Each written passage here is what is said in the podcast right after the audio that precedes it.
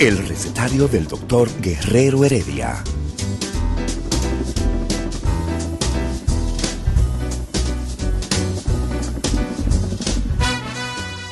Una respuesta para cada pregunta. Una receta para cada problema. Ven a nuestra propuesta radial, amena, diversa y solidaria. Con alto sentido humano y profesional.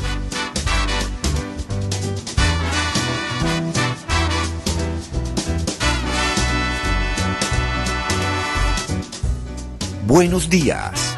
Bienvenidos al recetario del doctor Guerrero Heredia.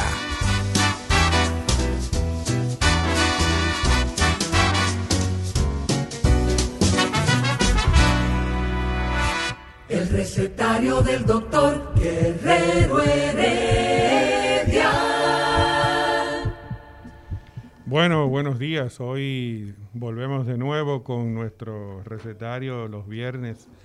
Y como comenzamos ahora en agosto, mes dedicado a la prevención de la diabetes en la República Dominicana, pues vamos a seguir con temas relacionados con la misma diabetes y haciendo un poco de, o llevando, mejor dicho, un poco del conocimiento a nuestros pacientes, puesto que eh, celebrar un mes eh, dedicado a una patología como la diabética, la diabetes, no es por celebrar, sino por hacer un llamado, un llamado de atención a los pacientes para que pongan, eh, tomen conciencia de su condición, pero sobre todo también hacer un llamado de atención a los familiares que viven con los pacientes con la condición de diabetes, puesto que la diabetes, aunque se le diagnostique a una persona en una familia, pues puede tener y tiene incidencia en todos el 50% del tratamiento va a estar orientado hacia lo que es la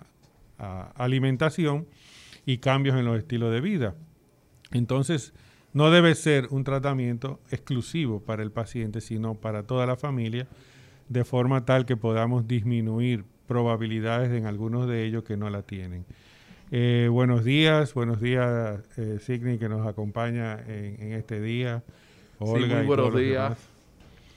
De verdad que es un placer compartir contigo, José, eh, eh, esto, este día de medicina interna.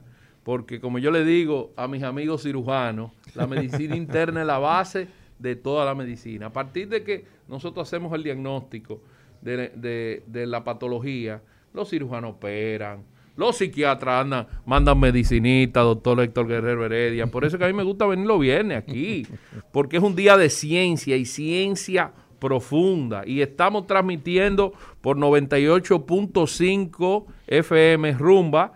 El teléfono local es 809-682-9850 para que quien desea hacer su llamada al doctor José Rodríguez Desprader, diabetólogo, y también la página web www.rumba98.5.com y en Instagram y en Facebook. Estamos en Instagram en vivo, ¿no, Olga?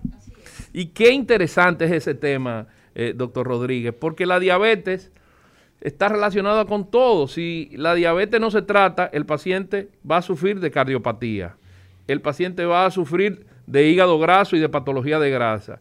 Y además de eso, va a padecer de patologías más graves como una amputación o un infarto. Por eso yo pienso que ustedes los que manejan el tema de la diabetes han hecho muy bien en agarrar el mes completo que lo han tomado. ¿no? El mes completo, el mes de agosto dedicado a la prevención de la diabetes en nuestro país, porque a nivel mundial es el, eh, hay un día que es el 14 de noviembre, pero el mes de agosto lo estamos dedicando para eh, hacer ese llamado de atención, para ver si se disminuyen.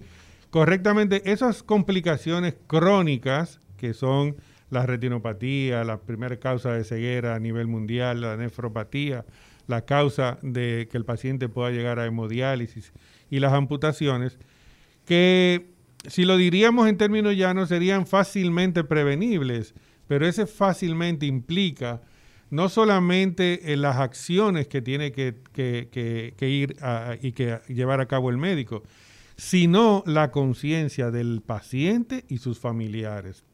Porque de nada sirve que nosotros pongamos en manos de nuestros pacientes medicamentos de última generación si no se complementan con esa parte que es la alimentación, la actividad física eh, de, que debe llevar el paciente. Puesto que para que tenga ese buen control, es como, es un equilibrio que tiene que haber entre tres, eh, una mesa de tres patas, así se lo decimos para que lo entiendan. Alimentación, actividad física y los fármacos cuando lo tienen que llevar. Doctor, eh, en el tema de la diabetes, yo veo que ustedes hacen mucho hincapié en la alimentación eh, ustedes los diabetólogos, algunos endocrinólogos, pero hay otros como que le dicen a los pacientes, no coman lo que usted quiera. ¿Qué importancia tiene la alimentación y por qué? Sobre todo nosotros sabiendo que los carbohidratos se convierten en azúcar. Tú normalmente limitas a tus pacientes en el tema de los carbohidratos, además del azúcar. Bueno, hay que hacer una, eh, división, por decirlo así, vamos a separar eh, la respuesta en, en, los conceptos. Primero, tipo 1.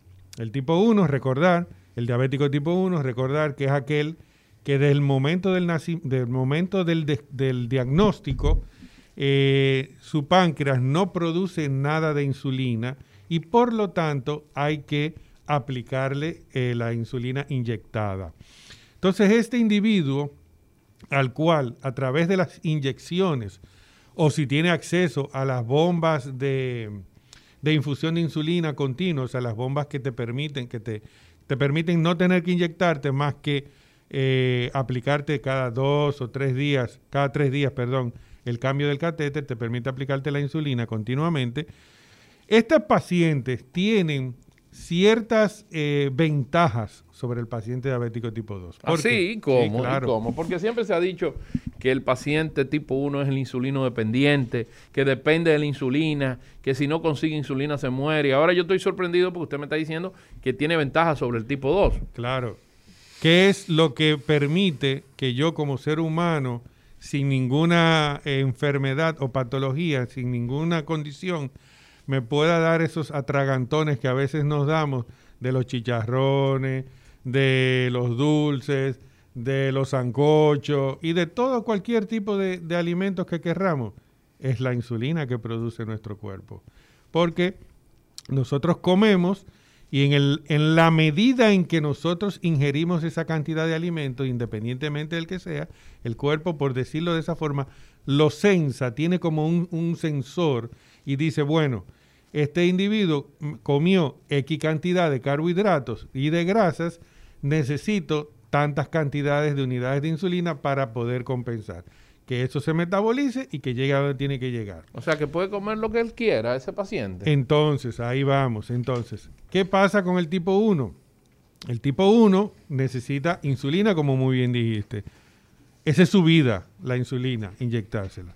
Pero al tipo 1 le enseñamos a contar carbohidratos. Ah, eso es muy importante. ¿Tú oye, Olga? Hay que contar los carbohidratos, por eso es que hay que hablar con la gente que maneja la diabetes, pero también manejan la nutrición. Correcto. Cuando el paciente aprende a contar carbohidratos, entonces ya él conoce la calidad y la cualidad de los alimentos que se está comiendo. Y entonces, de acuerdo a, a las reglas que se les da para control el carbohidrato sabe qué cantidad de insulina, sobre todo rápida, debe de aplicarse. Y eso le permite, sobre todo en los niños ah, con los cuales se es un poco más permisivo, tener la libertad de ingerir algunos alimentos que para el tipo 2 no están permitidos. Doctor Rodríguez Padel, ¿cómo nosotros hacemos la cuantificación del carbohidrato? Porque, por ejemplo, yo digo, mira, voy a comer poco carbohidrato, en vez de comerme dos panes, me voy a comer uno. En vez de comerme papa frita, me voy a comer una papa hervida.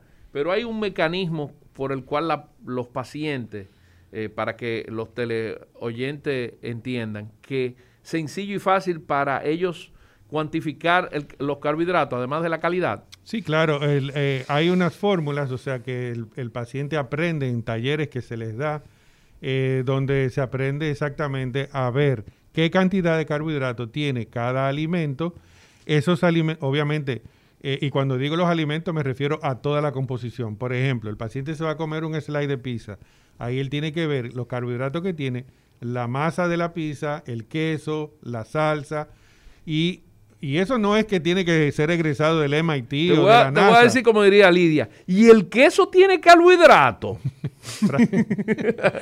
Prácticamente todo lo que nosotros ingerimos hay, en algún punto tiene... No hay ningún alimento sin Sí, sí, carbohidrato. sí, doctor? claro que sí, lo hay.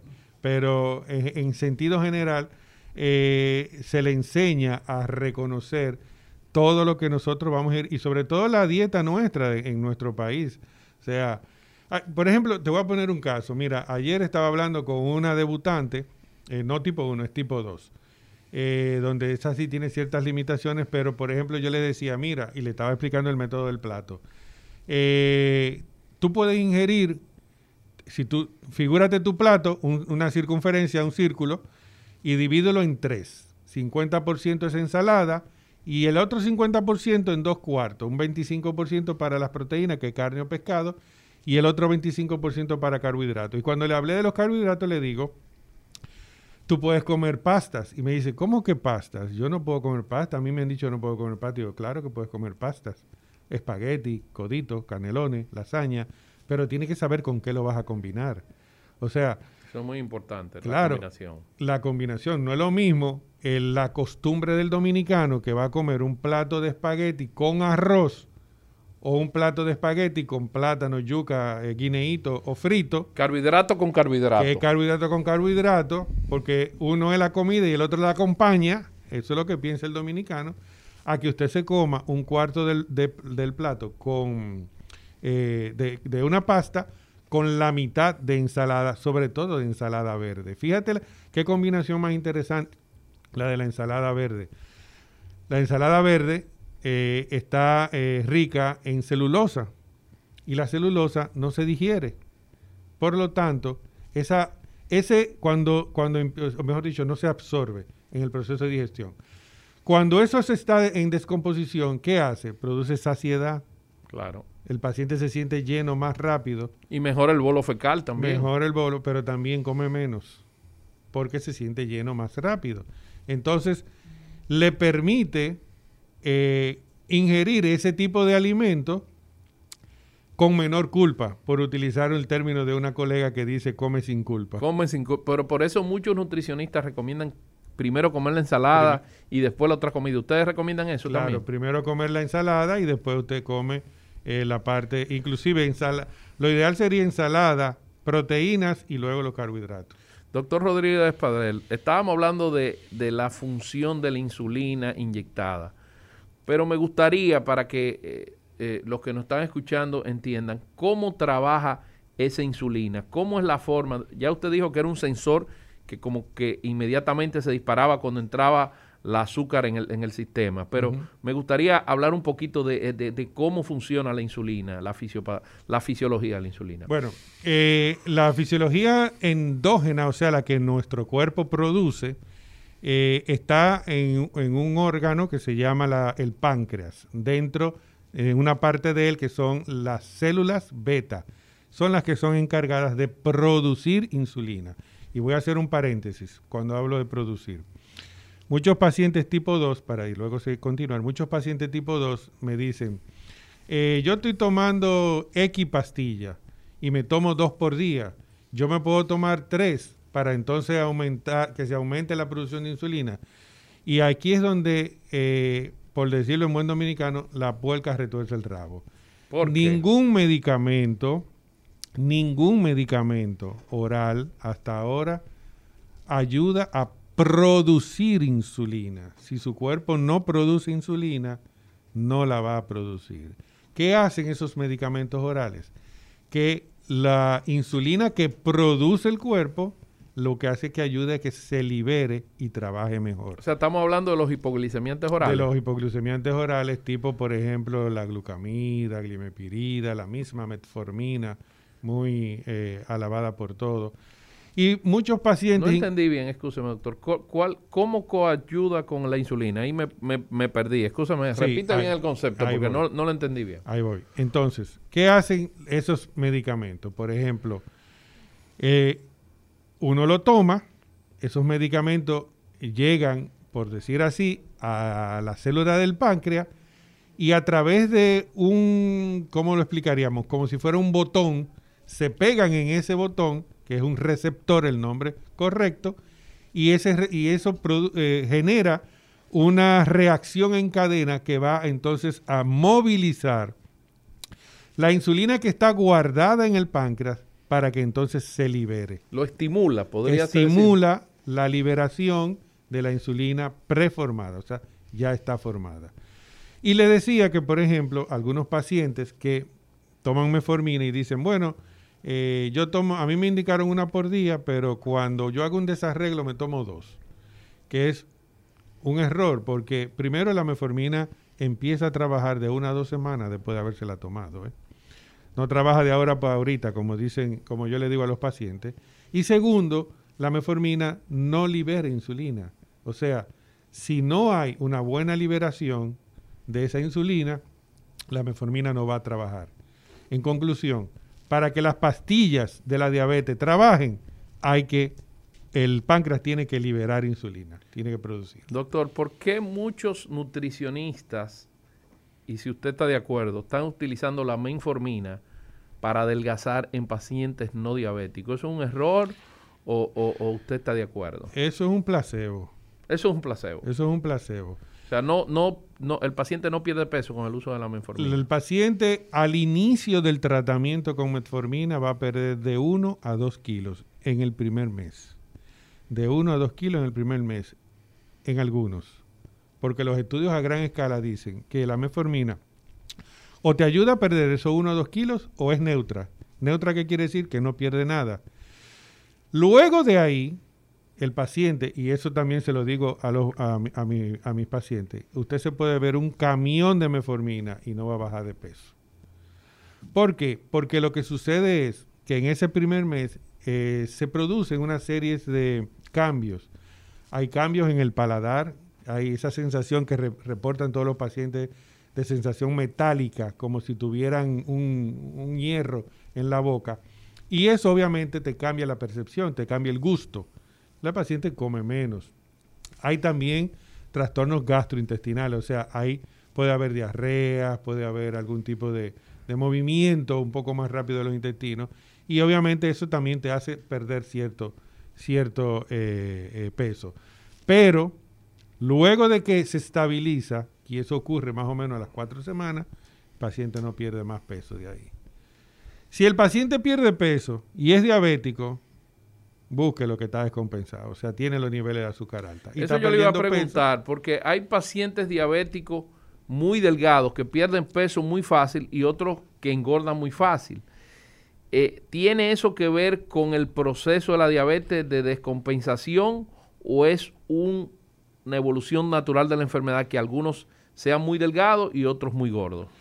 Bien, eh, lo primero es que aquellos que están perdiendo mucho peso es muy probable que tengan los niveles de azúcar muy altos. muy altos. Muy altos. ¿Y qué sucede? Recordar que la, eh, la glucosa es la gasolina del cuerpo. Cuando el cuerpo no la puede utilizar, ella está a nivel de sangre, dando vuelta, pero no llega a los tejidos que tiene que llegar, músculo, hígado. ¿Qué hace el cuerpo? Produce más. ¿Y de dónde la produce? O la produce por el hígado o la produce desdoblando las grasas. Cuando empieza a desdoblar grasas, ¿qué hace? Consume las reservas que nosotros tenemos y ahí viene la pérdida de peso. Eh, doctor eh, Rodríguez de Esparadel, hay algo importante que muchas veces eh, se habla de, del tema de la insulina y del control de la glicemia, y mencionaste la palabra hígado, y nosotros los hepatólogos muchas veces tenemos que trabajar con pacientes con hígado graso, y la gente no sabe que también el hígado controla el tema de la glicemia por el tema de la glucogénesis. Por ejemplo, un paciente que produce mucha glucosa, el hígado no puede almacenarla. El hígado lo que hace es que la, la esterifica y la convierte en triglicéridos.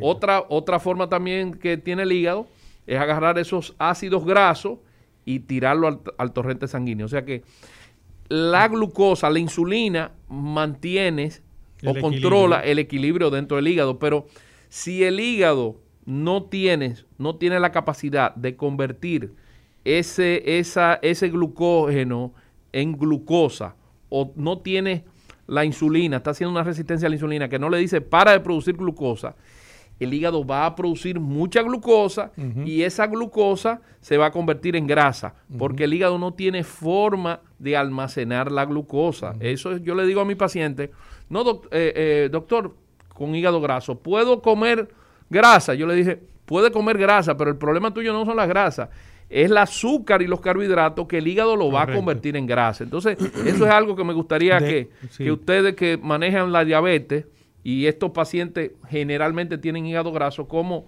cómo usted lo plantearía? No, y de hecho, una, una de, las, de las alertas que nosotros le damos, por eso cuando al inicio hablábamos que no era solo el paciente, sino los familiares, una de las alertas que le damos a los pacientes, que tengan en cuenta ellos y sus familiares, aquellos que son sobrepeso, obesos, y que tienen niveles de triglicéridos elevados, aún teniendo valores de azúcar diríamos que en ciertos valores normales es en muy, el borderline normalmente. Sí, es muy bueno que se eh, consulten para investigar cómo está su control metabólico, porque es probable que ese paciente esté haciendo, debutando como, como diabético o ya tenga una prediabetes, porque, como muy bien dices, hay eh, exceso de los niveles de azúcar no lo puede no lo puede ¿y qué hace? Lo convierte en triglicéridos. Como no se pueden metabolizar, lo convierte en triglicéridos. ¿Para qué? Para almacenar, porque es energía, para que no se pierda, para necesitarla en algún momento de, de su vida.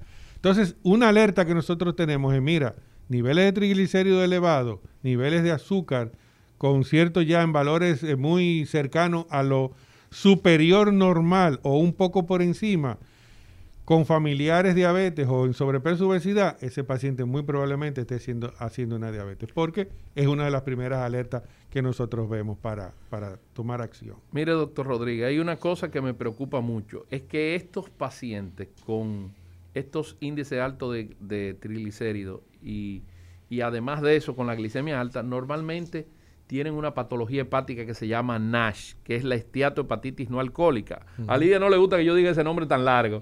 entonces hemos querido utilizar como NASH.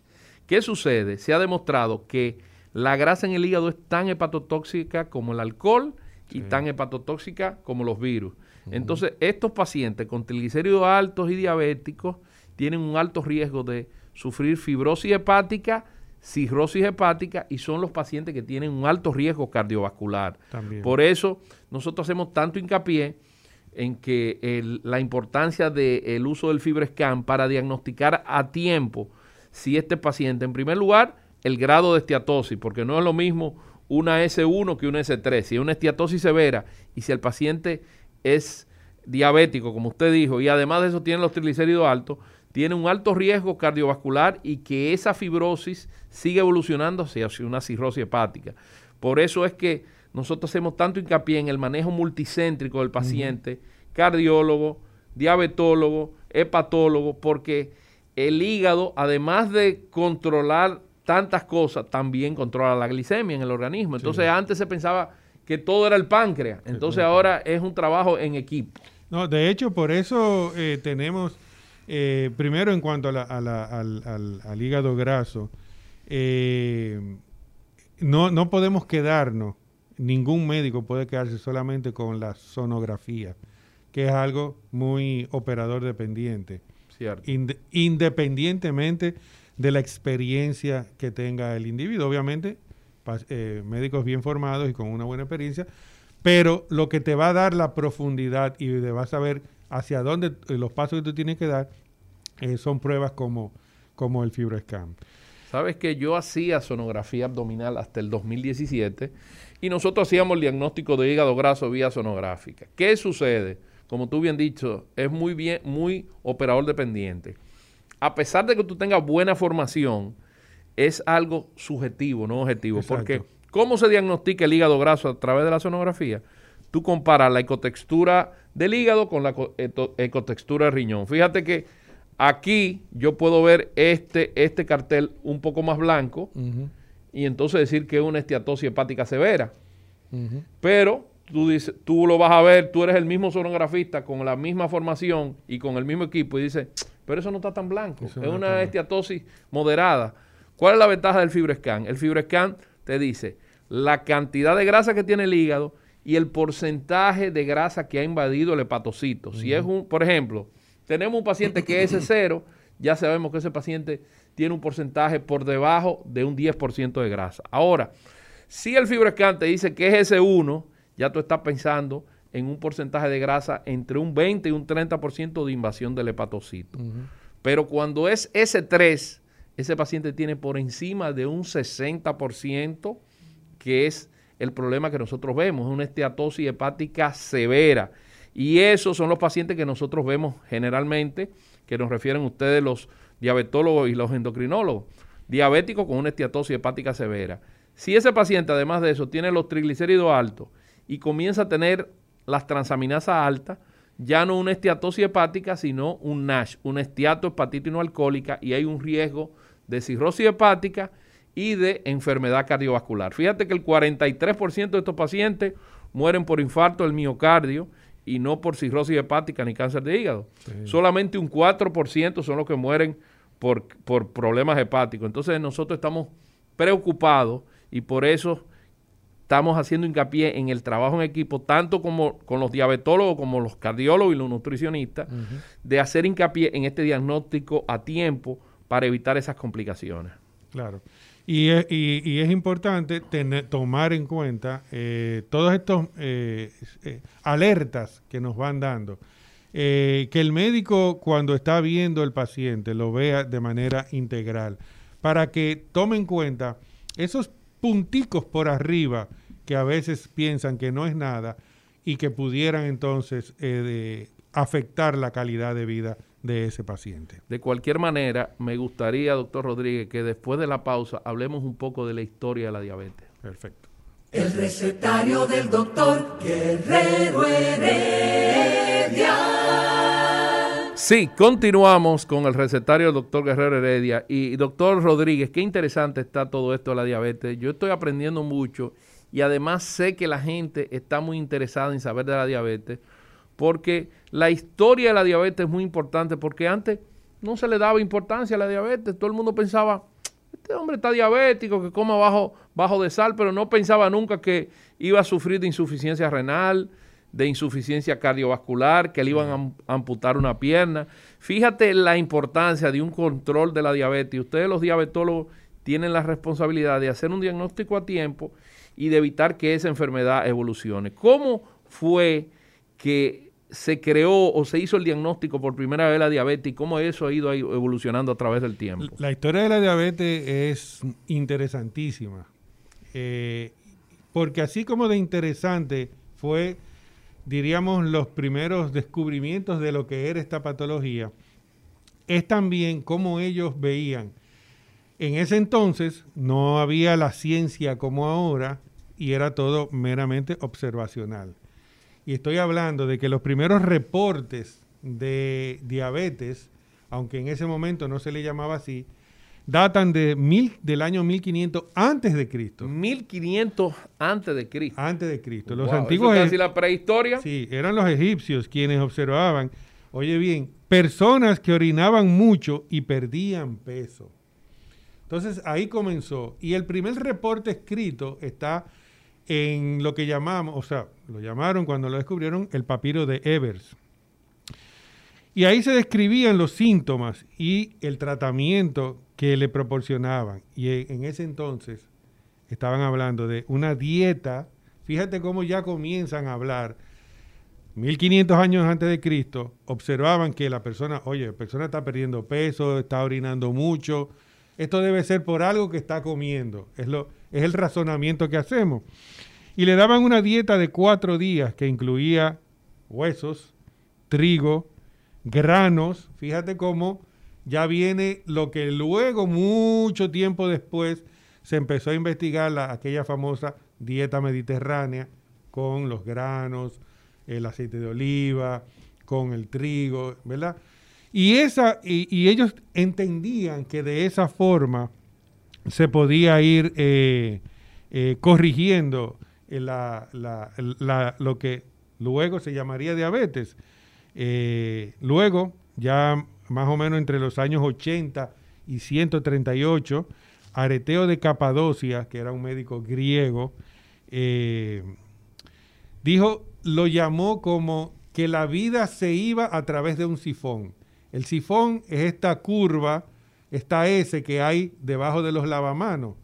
Y es cuando uno eh, descarga, o sea, uno deja el agua, corre a través del lavamanos para que no haya retorno, ¿verdad? Entonces es como que la vida se iba a través de ahí, puesto que él decía, refiriéndose al signo más llamativo que era la eliminación exagerada de agua. Volvemos otra vez a la observación del paciente que está orinando mucho. A la poliuria. A la poliuria o el que está orinando mucho. Y ya desde aquí, Areteo de Capadocia hacía una relación y pensaba que esto era una enfermedad del riñón. Muchos años después se descubrió que no, pero hoy en día estamos volviendo a hablar de eso. Luego en el siglo II, Galeno también se refirió a la diabetes y la denominó la diarrea urinosa, volviendo otra vez a cómo se veía la pérdida de, de, la esencia del ser humano a través de la orina. Venían las asociaciones entre la poliuria, el sabor dulce de la orina. Fíjate que esto es lo que hacen muchos de nuestros pacientes. Nuestros pacientes eh, piensan que primero para saber si tiene o no tiene diabetes, prueban la orina. Y en algunos casos, ya aquellos que tienen el, ya son, perdón, diagnosticados y están en control, o mejor dicho, están tomando medicamentos, prueban también la orina para saber si están controlados o no. Antes se decía, doctor, que eh, los pacientes diabéticos cuando orinaban, las hormigas iban a la orina. Correcto. Yo nunca lo he visto, pero es cierto, puede es suceder. Es cierto. De hecho, Areteo de Capadocia también lo, registra en sus escritos, donde, eh, donde él hablaba de que, eh, más bien, lo decía, los pacientes poliúricos, o sea, los que orinaban mucho, eh, tenían una orina dulce como la miel, pegajosa al tacto, obviamente si está cargada de glucosa va a ser pegajosa al tacto, y fuertemente atrayente para las orinas, para las hormigas. O sea, o sea que a la hormiga le gusta lo dulce. Le gusta lo dulce y a través de eso iban, eh, iban eh, a, Pero esto es muy interesante. Yo no sabía que, que la historia de la diabetes venía desde 500 años antes 1500 años antes de Cristo. Y estamos hablando de los egipcios, o sea, que, que esa gente hacía ejercicio de cualquier manera. No, no, me, me, llama la atención. Y la alimentación me imagino que no era muy cargada de grasa. No, sí, era más bien a, base de pescados, de aceites y de trigo. Era más o menos la, la, dieta que ellos, que ellos llevaban. Pero aún así ocurrían estos casos. Y se veían todavía en los años eh, mucho antes del descubrimiento de la, de la insulina en el 1922 por Banting y Bess, eh, se hablaba, el paciente, bueno, el paciente en ese entonces solamente se estaba hablando de los tipo 1, los tipo 2 casi no se, no se conocían. Y los diabéticos tipo 1, la vida media de ellos era de meses, no duraban años. Hay un factor genético en el tipo 1, ¿se hereda la diabetes? Sí, sí, tienen, tienen un factor, no es tan fuerte como el, paciente diabético tipo 2, pero el paciente diabético tipo 1 tiene un componente. O sea que en el tipo 2 también hay un factor genético. En el tipo 2 hay un factor genético muy importante. Yo pensaba que era al revés. Yo pensaba que el tipo 1, el insulino dependiente, era más hereditario que el tipo 2. No, el tipo 2 tiene un factor eh, eh, eh, genético mucho más fuerte. De hecho, aquí se hizo un estudio ah, hace creo que unos 20 años más o menos. Fue una, una eh, asociación entre el Hospital de la Diabetes, la Universidad de Japón, de la, Universidad de OITA, y me parece que estaba la Universidad UTESA también, creo que era que estaba sí. Yo, yo estudié en OITA, Medical University. Ah. Lo que pasa es que OITA tenía un acuerdo con el Centro de Gastroenterología del Hospital Aibar. Entonces, por eso probablemente ahí estaba la Universidad de OITA. Bueno, pues se hizo un estudio hace unos 20 años más o menos, donde se descubrió que la población dominicana tiene un gen prevalente para la diabetes tipo 2, que es el, el PS1 eh, C121. O sea que nosotros tenemos la diabetes detrás de la EFRICAR 2 dice que el 26% de la población es diabética. Eso es, y ese estudio se hizo hace bastantes años. Sí, el, ahora se hizo uno, bueno, hace un par de años también, eh, por la Universidad Iberoamericana y el INDEN, que realmente da la prevalencia en un 13%. Estamos Un hablando 13. de que actualmente más de un millón y medio de personas. Y 33% hipertenso y 60% obesos o en sobrepeso. O sea que Y yo digo que es una bomba de tiempo, porque mira, eh, doctor Rodríguez, estamos juntos. Enfermedades de países desarrollados. Estamos hablando de diabetes, síndrome metabólico, obesidad, Obesidad. cardiopatía. Y enfermedades de, de países pobres, dengue, difteria, Chikungunya. sarampión, chikungunya. Entonces nosotros tenemos una mezcla de lo malo de los países ricos y lo malo de los países pobres. Entonces los controles no solamente deben ser controles de sanidad, sino que ya tenemos controles de enfermedades crónicas que sale muy costoso al, al Estado eh, eh, en los tratamientos, porque un paciente diabético, ¿cuánto, ¿cuándo tiene que parar el tratamiento? Nunca. Nunca, pero eh, lo- eh, ahora que tú pusiste ese tema, eh, ese tema me da a mí eh, escosor, por no decir otra palabra. Eh, realmente, las políticas de prevención le van a salir mucho más económicas al Estado Por supuesto. y a las ARS que el mismo tratamiento. Y como muy bien dices, los pacientes diabéticos nunca dejan de tomar el tratamiento. Eh, se va a ser diabético la vida entera, va a necesitar control la vida entera. Por, por lo tanto, y vuelvo a recalcar, 8 mil pesos al año para un medicamento es una condena, es una condena. Yo, yo tengo pacientes que a mí, a mí me duele en el alma cada vez que ellos me dicen, yo no me pude tomar el medicamento los últimos tres meses porque eh, se me acabó la, eh, la asignación de los 8 mil pesos y a mí me toca el año que viene. Digo, pero ¿cómo es posible? O sea, O usted sea, que deja hasta de el año que viene él no va a tomar el medicamento. Hasta el año que viene ese paciente no es diabético, O ni sea, se va a mo- hipertenso, se ni va a nada. morir. Entonces, ¿qué va a pasar con ese paciente?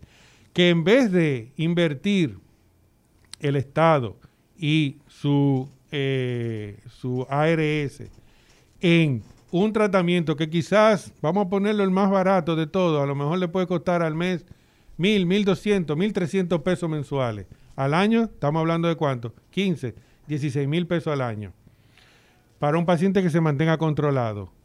Para evitar que una retinopatía diabética, si el paciente se queda ciego eh, por la diabetes, no va a poder trabajar. Si no puede trabajar, no va a ser productivo. Si no va a ser productivo, esa familia va a ser una catástrofe. Y una no va a pagar impuestos. No va a pagar impuestos. No va a pagar impuestos porque el Estado vive de lo que produce los ciudadanos para el Y- pago de los impuestos. ¿Cuánto cuesta una cirugía de retina? ¿Cuánto cuesta los tratamientos antiangiogénicos de retina? Y un stent. ¿Cuánto cuesta un 300 stent? mil ¿Cuán- pesos. ¿Cuánto cuesta la diálisis, hemodiálisis o diálisis peritoneal por mes a una familia y a la ARS? Entonces, esos 16 mil pesos, y estoy poniendo quizás lo más económico al año, le puede representar un ahorro de más de un 300% a la familia, al Estado, a la ARS, si ese paciente se mantiene controlado. Pero eso es un paciente diabético tipo 2. La insulina debe ser más cara o no. La- los no, pacientes de- que usan no, insulina- inclusive, depende. Inclusive, La insulina rápida no más no, no, no, la insulina humana, Ajá. eh, que estamos hablando de lo que es la NPH, la rápida o la premezcla 70-30. Depende de dónde la compre, pero en- vamos a hablar de farmacias. En farmacias, la más económica, te pueden costar 500 pesos el vial de mil unidades. Eso se usaría por cua- Y eh, dependiendo del... diario. Un vial se no, no, no, no, no. Eso depende de, depende de los requerimientos del paciente.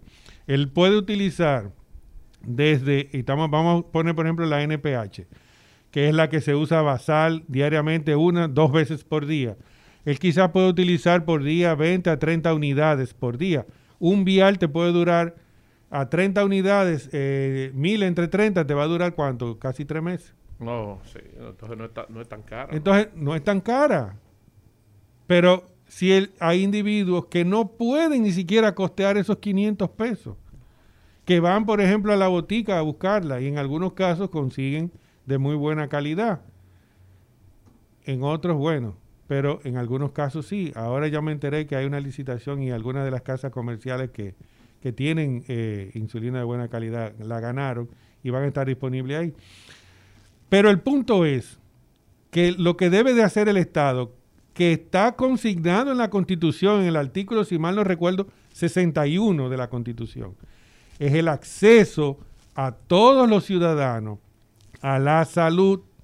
Y acceso a la salud no es ir a un, a un edificio y que lo vea un médico. Acceso a la salud es que ese médico lo vea, le indique un medicamento y ese medicamento el paciente tenga la capacidad de adquirirlo por el tiempo que sea necesario.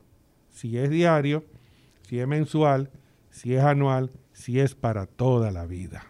Fíjate que todo lo que nosotros hablamos de costo de medicamentos, eh, que relativamente no es caro, pero es caro para una persona que tiene un sueldo mínimo, le complica la calidad de vida y, el, y su forma de vivir y del trabajo. Pero si nosotros nos vamos a lo que es la medicina preventiva, todos este, estos temas de diabetes, obesidad, cardiopatía, hipertensión, dislipidemia. Están, basados en tres cosas. Alimentación, control de la vida sedentaria con ejercicio y orientación. Entonces, si el Estado invirtiera en estos tres pilares, que es buena alimentación, ejercicio físico y orientación de lo que debe comer, tal vez ustedes y nosotros los gastroenterólogos y hepatólogos tuviéramos menos trabajo. Porque fíjate en el caso de nosotros los gastroenterólogos, ¿por qué nosotros tenemos tantos pacientes con úlcera? Tú me vas a decir, bueno, porque eh, comen mucho picante, eh, toman mucho alcohol, pero además también al otro día se toman una rapidita que tiene aspirina. Entonces, ese estómago se perfora. ¿Por qué tenemos tantas pacientes con hepatopatía? Yo tuve una paciente que tenía tres años tomando acetaminofén todos los días. Y ella no tuvo la orientación sencilla de decirle, mira, a largo plazo, más de 3 gramos de acetaminofén por día es hepatotóxico. Pacientes con tumores de hígado por el uso de progesterona muy prolongado. Entonces, si nosotros vemos muchas de estas patologías, pacientes cirróticos por el exceso de alcohol que trae eh, eh, varices esofágicas, esplenomegalia, son pacientes que salen muy costosos al Estado. Eh, ¿El alcohol es perjudicial para la salud? No. ¿Qué cantidad de alcohol es perjudicial para la salud? Como nosotros hemos siempre dicho, no es, que, ah, no es que no te tome un traguito, yo me tomo un traguito también. El tema es que cuando tú tomas más de 100 gramos de alcohol por día durante más de 5 años, eso es igual a una cirrosis hepática. Y tú dirás, ¿qué es 100 gramos de alcohol? Más de 6 tragos por día. Hay gente que lo toma toda su vida y no hace una cirrosis porque no tiene el tema genético, como tú bien dijiste, en la tipo 2 hay un factor genético, pero los obesos tienen más tendencia a tener diabetes tipo 2. Entonces, todo eso yo pienso que si el Estado invierte en la prevención, podríamos economizar una cantidad de dinero y la calidad de vida de, de los dominicanos sería mucho mejor. Mira, y eso de la, de la prevención y la educación es tan importante como que las personas aprendan a conocer cuáles son los alimentos que les son beneficiosos y que no son caros. Si tú, muy probablemente tú te has topado con la pared cuando le hablas a un paciente de alimentación que te dice, yo como lo que aparezca, doctor. Sí.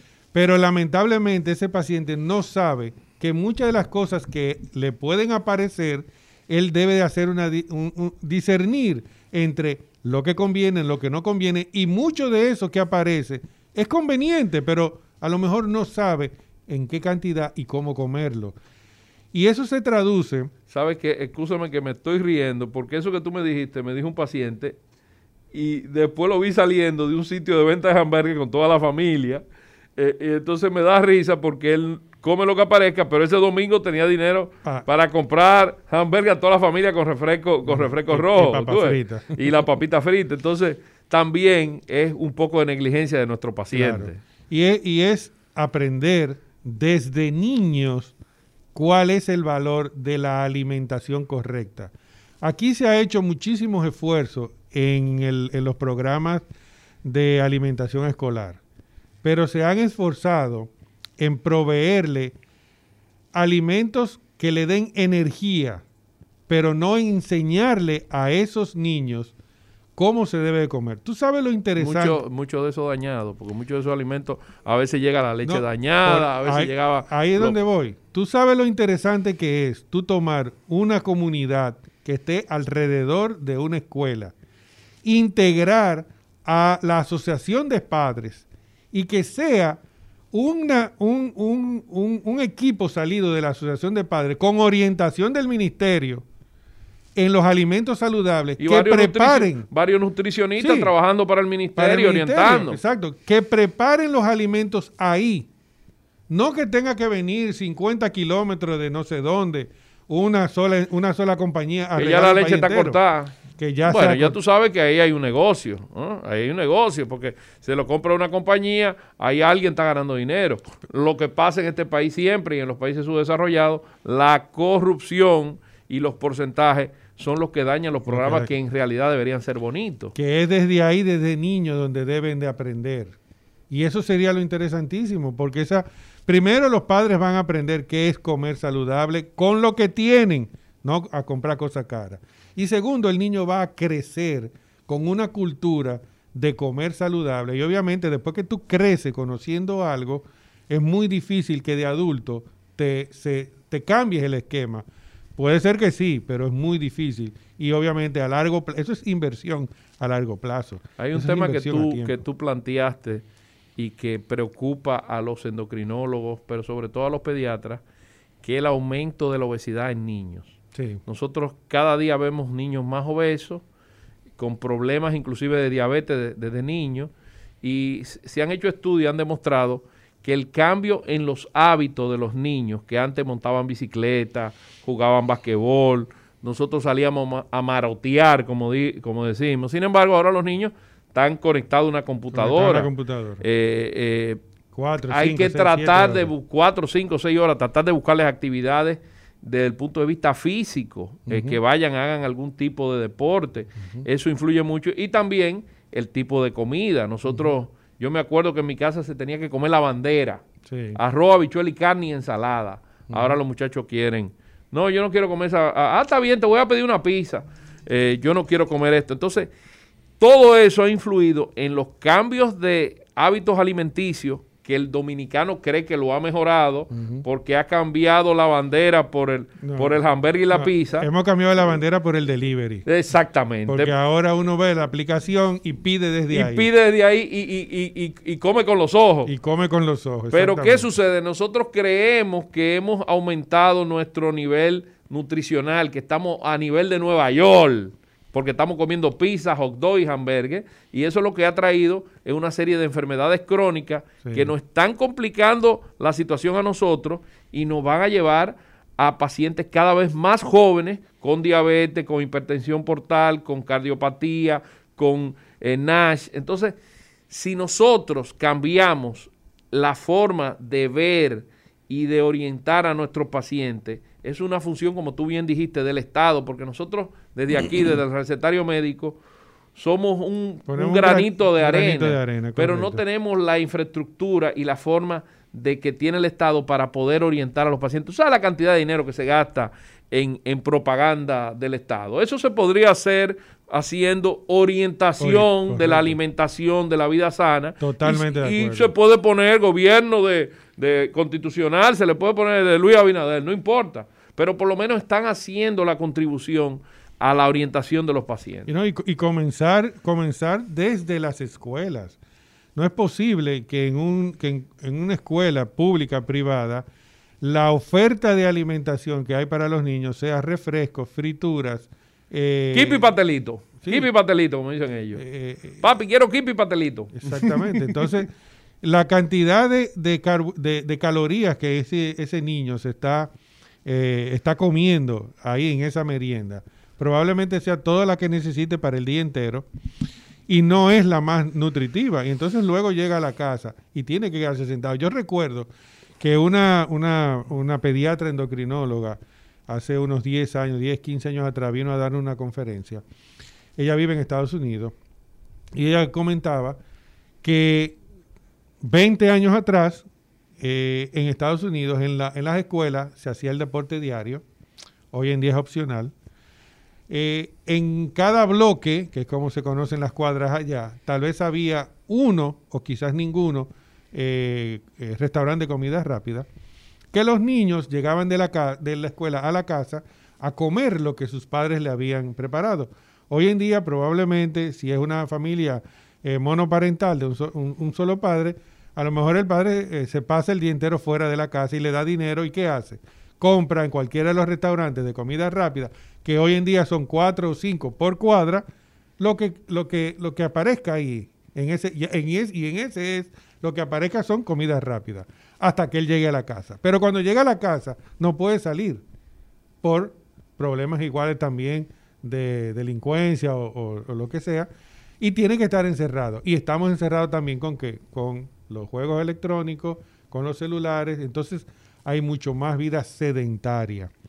Y eso lo hemos exportado nosotros o importado nosotros a nuestro país como un avance, entre comillas, de países desarrollados que nos están llevando a lo que tú muy bien dices, esa obesidad en niños y adolescentes que se está traduciendo entonces en diabetes tipo 2 en niños y adolescentes que 20 años atrás no se veían. Hay algo también en el tema de la alimentación, doctor Rodríguez, es el tema de los carbohidratos con el índice glicémico. Sí. Los carbohidratos dan seguidilla. Tú cuando comes papita quieres seguir comiendo papita. Bueno, así, hay un eslogan de una de ellas. Ah, eh, ¿Perdón? Hay un eslogan de una de ah, ellas. Once you pop, you can stop. desde que la destapa no puede stop. ¿Por qué? Porque lo que pasa es que cuando tú comes carbohidratos, tu páncreas produce insulina, baja la glicemia, inmediatamente baja la glicemia, tu cuerpo quiere más carbohidratos para volver a subir la glicemia. Eso tiene que ver con el índice glicémico de cada alimento. Me gustaría que tú explicaras algo de eso. Sí. Eh, lo hablamos entonces después de la pausa. Está bien, está bien. El del señor Labur está haciendo señas como un pelotero aquí. El recetario del doctor Guerrero Heredia.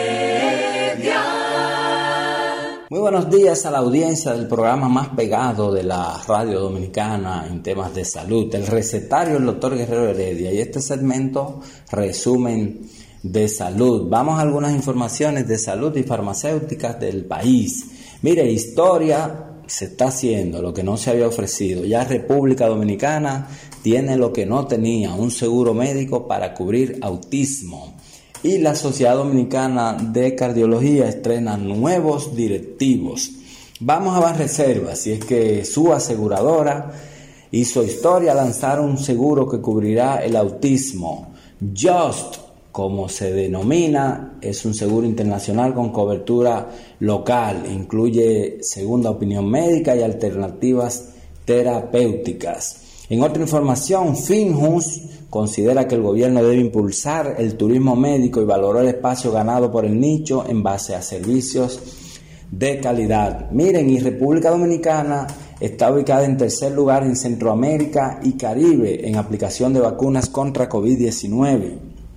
Esto lo reveló un informe citado por la Federación Centroamericana y del Caribe de Laboratorios Farmacéuticos Fedefarma. Eso es un tanto para las autoridades sanitarias dominicanas. Y fue posesionada anoche la nueva directiva de la Sociedad Dominicana de Cardiología, que presidirá la doctora Rafaelina Concesión durante el periodo 2021-2023. Atención Lidia Soto, sus colegas tienen nueva directiva. Los ortopedas dominicanos desarrollan su Congreso Internacional de las Regionales en la ciudad de Puerto Plata y ahí debatirán sus temas hasta este sábado. Señores, estas y otras informaciones, mantenga la sintonía en el recetario del doctor Guerrero Heredia. Ingresen a resumendesalud.net y también síganme en el Divo de la Salud para que estén enterados de todas estas cosas y cómo se debe vivir con bienestar y buenos estilos de vida. Nada, feliz fin de semana y que todos los santos alejen cuantas tormentas y huracanes nos están amenazando. El recetario del doctor Guerrero Heredia. Buenos días, volvemos entonces con el recetario. Recuerden, uh, si tienen las preguntas y comentarios, al 809-682-9850, el teléfono local. La línea internacional, el 1833-380-0062. Y la página www.rumba 985.com. Creo que tenemos una, una línea. Buenos días, recetario. Sí, buenos días. Saludos para ti, mi hermano. Saludos para el doctor Desprader. Saludos. Sí, eso, eso no es un programa de radio, eso es una conferencia dirigida a médicos, especialistas y a pacientes. Muchas gracias. muchas Señores, Albert, sí, ¿verdad? en el, sí, un- No, así saludos, mismo, Albert, ¿cómo te va? Sí, sí. ¿Cómo está Nueva York? com- to- Todo bien, todo bien. Estoy en Nueva York hoy en día, sí. Ya voy casi camino para Massachusetts dentro de poco. Tú sabes Pero que Albert, es médico y es el principal fan del recetario. y nos llama siempre Sí. desde diferentes estados de la ciudad, de, de diferentes estados de, de De la- USA. de la Unión. De la Unión, exactamente. Y no solamente yo, un grupito de personas, lo escuchamos en, gru- en grupo. Pues mándamele un Para saludo y un abrazo sí. aquí desde el Caribe, desde República Dominicana, a ese grupo de seguidores del recetario. Lo están recibiendo, lo están recibiendo como tú no te imaginas. También te lo mandan a ti y a todos los integrantes del, programa. Señores, en el mes de la diabetes, yo también quería hacer un comentario y una pregunta al final al doctor Rodríguez de Pradel, a, a propósito de una pregunta que tú le hiciste, Sidney. El comentario es el siguiente. Yo quisiera también felicitar al médico dominicano, muy especialmente al diabetólogo y al endocrinólogo, por la solidaridad, por la vocación, por el respeto que presta hacia el servicio, hacia el médico, hacia el paciente diabético no se ve en todas las partes. Se ve en República Dominicana porque yo lo he vivido, yo lo he visto. Y gracias a eso, el paciente diabético dominicano va un poquito menos forzado. Pero también, y también a los, a los, al resto de los especialistas que refieren al paciente cuando venga algún signo de la enfermedad, sea tipo 1 o tipo 2, pero lo refieren, bien hecho por ellos. Y decir también que el paciente diabético do- dominicano solamente goza de dos cosas, que es precisamente de la solidaridad del médico dominicano, verá como que era instituto, crean conferencias gratis todo para, para ellos, y del ejercicio físico que les sale gratis. Después el resto es una desgracia, señores. Fíjense cómo la información, el paciente diabético, comparándolo con el resto de los pacientes con enfermedades crónicas, es uno de los mejores informados. ¿Por qué? Porque además de que tiene una enfermedad crónica de por vida, se va enterando cómo se, cómo se produce, cómo se maneja, cuáles son las complicaciones y se va informando a través de, de su propia experiencia, además de las informaciones que le da el médico dominicano. Pero está bien informado desde el punto de vista básico. Pero los medicamentos, 8 mil pesos dominicanos que se van en una pasada, tú te fuiste un colmador República Dominicana y se fueron los 8 mil pesos. De por año para un paciente diabético es un crimen, mejor no le den nada es un maldito crimen porque son sumamente costosos los medicamentos. Pero el manejo integral del paciente diabético también es costoso porque tiene que ver no tanto para fines de atención de la enfermedad, sino preventivo. Tiene Gracias, Albert, por tu intervención. Queremos, queremos tu pregunta, que es que estamos un poquito Sí, cortos. Tenemos la línea llena de, de, llamadas y queremos sé, tu pregunta, por sé, favor. Yo lo sé, pero yo lo sé, yo lo sé, Sidney, pero yo, yo tengo dos, dos horas escuchándolo. Dame que sea cinco minutos, dos minutos y ya. y Está ya. bien, está bien, tiene 10, El ya tú tienes integral, 10. El manejo integral, el manejo integral es caro también porque tiene que haber varios, eh, varios especialistas. Entonces, la nutrición sumamente cara. Si la comida dominicana es cara, ahora imagínate la del diabético. Por lo tanto, es una desgracia. Yo no cómo vive el paciente diabético dominicano. La verdad que una felicidades para ellos porque están vivos con tantas vicisitudes. Voy con la pregunta, doctor. Sí, le hizo una pregunta a usted sobre cómo se usan los hipoglicemiantes, que lo usan para fines de perder peso, eh, no sé si fue la, la glibenclamida o la metformina, uno, uno, uno de los dos. La Si este ac- la metformina, actuando como estimulante de la, de la glicemia, ya, de, perdón, de la, de la insulina, ya está produciendo un efecto fisiológico en el páncreas, está estimulando la insulina. Y si, como usted dice, al, al principio el, el paciente pierde hasta dos kilos, entonces no, entonces no es un efecto placebo, ya está produciendo un efecto fisiológico en el paciente. Explíqueme eso, por favor. Y me excusa, y me excusa por entenderme, porque es un programa científico, no se puede hacer... Gracias, gracias por tu intervención. Albert. eh, Se te agrade, se te agradece. Sí, realmente, como muy bien le decía, eh, utilicé la palabra del efecto placebo porque realmente no es exactamente por el mismo medicamento. Si fuese por el medicamento, la pérdida de peso fuera constante. Además, dos kilos. No, no- Más bien. Una persona que tiene 60 eh, libras de, de- de sobrepeso, dos kilos no va a significar Dos kilos mucho. no van a significar mucho y más bien va a, va a estar entre el, el cambio en la alimentación, la actividad física y el inicio del tratamiento que está usando. Buenos días, recetario. Sí, buenos días. A lo- una sugerencia a los, a los que intervienen que no duren tanto. Eh, oiga, yo no sé si eso ocurre con otras personas, pero conmigo ocurre. ¿Por qué cuando yo como generalmente siento una sensación de poco ánimo? Me contesta. Bueno, tal vez tú quieres que te ayude un poquito con eso. Mira, eh, eso es lo que nosotros los gastroenterólogos llamamos la arcada alcalina. La marea alcalina. Exactamente. Cuando tu organismo está muy ácido y tú recibes alimento, tu cuerpo comienza a producir diferentes sustancias y hormonas para metabolizar y hacer la digestión.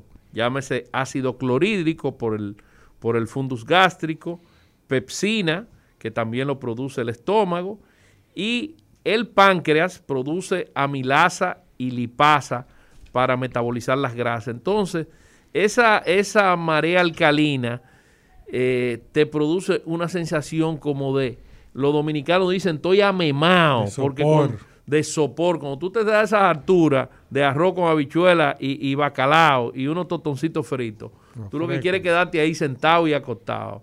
a eso se le agrega el calor, como decía, como decía mi profesor Lajara, eh, que en paz descanse, un saludo para Will, su, su, su hijo, que decía, ustedes se atiborran de viandas y se tiran bajo el letargo tropical. ¡Ay, santísimo! ¡Qué cosa más buena! buenos días, recetario. Sí, buenos días, doctor. Eh, tengo dos preguntas, una para el gastro y otra para el diabetólogo. Vamos a ver.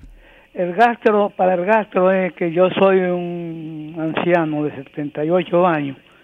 Soy hipertenso, diabético y últimamente tengo como 7, 8 meses que para evacuar tengo que utilizar eh, medicamentos. Me hice la colonoscopía. Colonoscopía y salí sin nada. Salí bien. Eh, eh, ¿Usted antes nunca había sufrido estreñimiento? ¿Es la primera vez que sufre estreñimiento o ese estreñimiento desde hace muchos años? No, eh, no, hace años que yo sufría de estreñimiento, pero el estreñimiento usted sabe que es un estreñimiento que usted se defiende, como decimos los campesinos. Pero este es un estreñimiento total, que para evacuar tengo que utilizar este medicamento. Ok, en primer lugar, eh, lo primero que se hace es cambiar el tipo de alimentación, aumentar la cantidad de fibra. Las fibras están en las frutas y en los vegetales aumentar la cantidad de agua. Usted tiene que tomar, se dice 6 vasos de agua al día, pero yo creo que hay que tomar entre 10 y 12 vasos de agua al día. ¿Por qué? Porque el agua es el lubricante del intestino. Para que ese bolo fecal se mueva, necesita que haya líquido y ese líquido va a favorecer.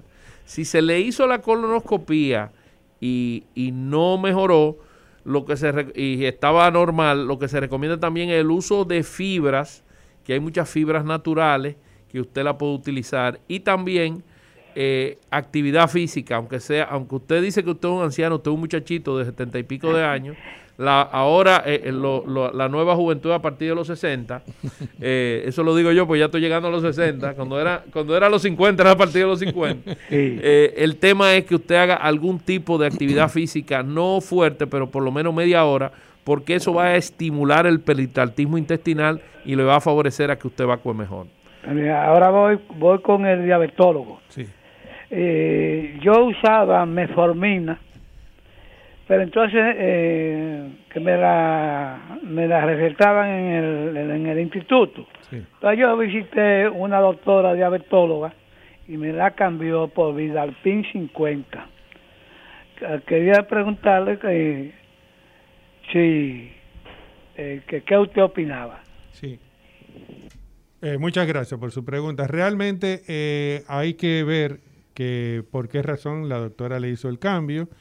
Eh, ese medicamento que usted menciona es, su nombre, o sea, la molécula que tiene es lo que llamamos bildagliptina. es uno de los medicamentos nuevos que se utilizan para la diabetes, que en las condiciones y en el paciente adecuado es muy bueno. Y todo va a depender de cuál era el control que usted tenía y la razón médica por la cual la doctora le cambió. O sea que si está controlado, pues puede seguir con su control. Sí, buenos días, recetario. Se cayó eso. Sí, buenas. Su pregunta, recetario médico. buenos, buenos días, doctor. Eh, yo llamo, yo soy diabético, pero yo tengo problemas visuales. A mí me dieron como que la retina mía, como cuando se van desgarrando. Me dijo una vez en el Instituto de la Ceguera. Yo quiero visitar un, un rinotólogo, ella llamaría. Retinólogo. Renitólogo, que sea bueno. A ver si usted me recomienda a alguien, porque la doctora Lidia Soto me recomendó uno, pero está papel. Ok, gracias, gracias por su pregunta. Doctor, eh, una recomendación para un retinólogo, ¿no? ¿Es la palabra? Sí, un retinólogo. Bueno, retinólogo hay varios buenos. Eh, me viene a la mente ahora la doctora Negrín, que es muy buena. Eh, creo que me parece que también el doctor Alvarado también. ¿Dónde, ¿dónde están esos médicos? Eh, tendría que buscarlo, pero ahora mismo no Pero más o menos se puede ubicar con la doctora Negrín y el, y el doctor Alvarado. Sí, buena su pregunta. Se cayó eso. Hablábamos ahorita de la, del, del índice glucémico, me estaban preguntando. Sí, eso, eso es muy, muy... Ah, creo que tenemos otra llamada. Sí, buena, recetario, buenos días. Sí, buenos días. Yo estoy llamando porque mi madre tiene 86 años y a ella la diagnosticaron prediabética. Y ella es sobreviviente de cáncer, es hipertensa. ¿Qué usted le recomienda que ella debe de comer? Gracias por su pregunta. ¿eh? Sí. Eh, lo primero es que si le diagnosticaron con una prediabetes, eso se hace cuando los niveles de glucemia postprandial, o sea, después de las comidas, están elevados. ¿Qué, ¿Qué tan elevados están? Bueno, para hacer el diagnóstico se utiliza lo que es la curva de tolerancia, que es cuando usted va al, laboratorio y le dan a beber ese juguito muy dulce que algunos dicen que es desagradable. Y a las dos horas de haberse tomado el jugo, los valores están entre 140 y 199. Y muchas veces los valores de ayuna están normales. En algunos casos, dependiendo del paciente, se utiliza medicamento farmacológico, que puede ser la misma metformina, puede ser, puede ser la pioglitazona, que ha demostrado eh, estudios, en estudios que disminuye el paso de prediabetes a diabetes en, un alto porcentaje. Y que se utiliza en el, en el hígado graso, en el NASH. Y que se usa en el hígado graso también. Eh, y, por supuesto, el cambio en el estilo de vida. Lo más importante es que esta paciente, si está en sobrepeso, debe bajar de peso, debe tener una vida activa, y dependiendo de, de, cómo es y si tiene alguna otra comorbilidad, eh, indicarle la calidad y la cantidad de la actividad física que debe de realizar eh, de acuerdo a su, a su condición. Y por supuesto, ¿qué es lo que va a comer? Lo que va a comer es lo que, lo que come diariamente, pero en proporciones adecuadas. O sea, hablamos ahorita de la bandera. Ella va a comer la mitad de su plato ensalada, y en la otra mitad va a poner un poco de arroz con habichuela y un poco de carne, o sea, un 25% de esos carbohidratos. El día que quiere comer víveres, come víveres. El día que quiere comer pasta, come pasta, pero no me puede mezclar, como todo buen dominicano, espagueti con arroz o espagueti con plátano, guineíto, yuca, pan o frito. O come una o come otra. De manera balanceada. ¿Para qué? Para que los carbohidratos que, que necesita los tenga, le proveen energía, pero no aumenten sus niveles glucémicos. Sí, buenas. Su pregunta para el recetario médico, sí. Una pregunta, ¿cuándo una persona, en qué nivel una persona debe de preocuparse? Por ejemplo, eh, la prediabetes es que la tenga por encima de 100.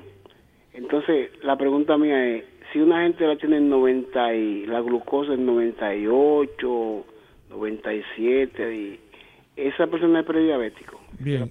Eh, si una persona tiene la glucosa en 98 o 97 y tiene familiares con diabetes y o tiene sobrepeso u obesidad y o si es una mujer que ha tenido un niño eh, que al momento de nacer pesó 8 libras o más, entre otras cosas, solamente le dejo con, eso, con esos pocos factores de riesgo, esa persona debe de visitar a un especialista para que se le investigue la probabilidad de que sea o prediabéticos o que ya tenga una diabetes establecida que no se ha manifestado todavía con alteración de los niveles de glucosa. Si esa persona tiene alguno de esos factores que yo mencioné, sobrepeso, obesidad, familiares de primer grado con diabetes, o un niño que ya pesó al momento de nacer 8 libras o más, esa persona debe ir a un especialista para investigar su estado metabólico. Doctor Rodríguez, una pregunta que yo quería hacer desde, desde hace un ratito y es de interés personal. Ahora está muy de moda, muchos médicos están utilizando para los pacientes diabéticos la dieta keto. ¿Qué usted piensa y si está de acuerdo y si puede tener complicaciones la dieta keto? Sí, lo primero que tenemos que mencionar es que el combustible natural del organismo es la glucosa, no son los ácidos grasos. Los ácidos grasos, que es lo que utiliza como combustible la dieta keto, se usa en casos de emergencia, cuando no hay disponibilidad de eh, la ingestión de los carbohidratos y entonces el cuerpo, por decirlo en buen dominicano, echa mano de lo que tiene y es que desdobla los ácidos grasos, o sea, las grasas que tiene, las convierte en energía. Es una dieta que no es para siempre, es una dieta que si no tiene otra condición metabólica, es un paciente entre comillas sano, la puede utilizar por un tiempo recomendado, pero debe de hacer, debe de utilizarla como un puente.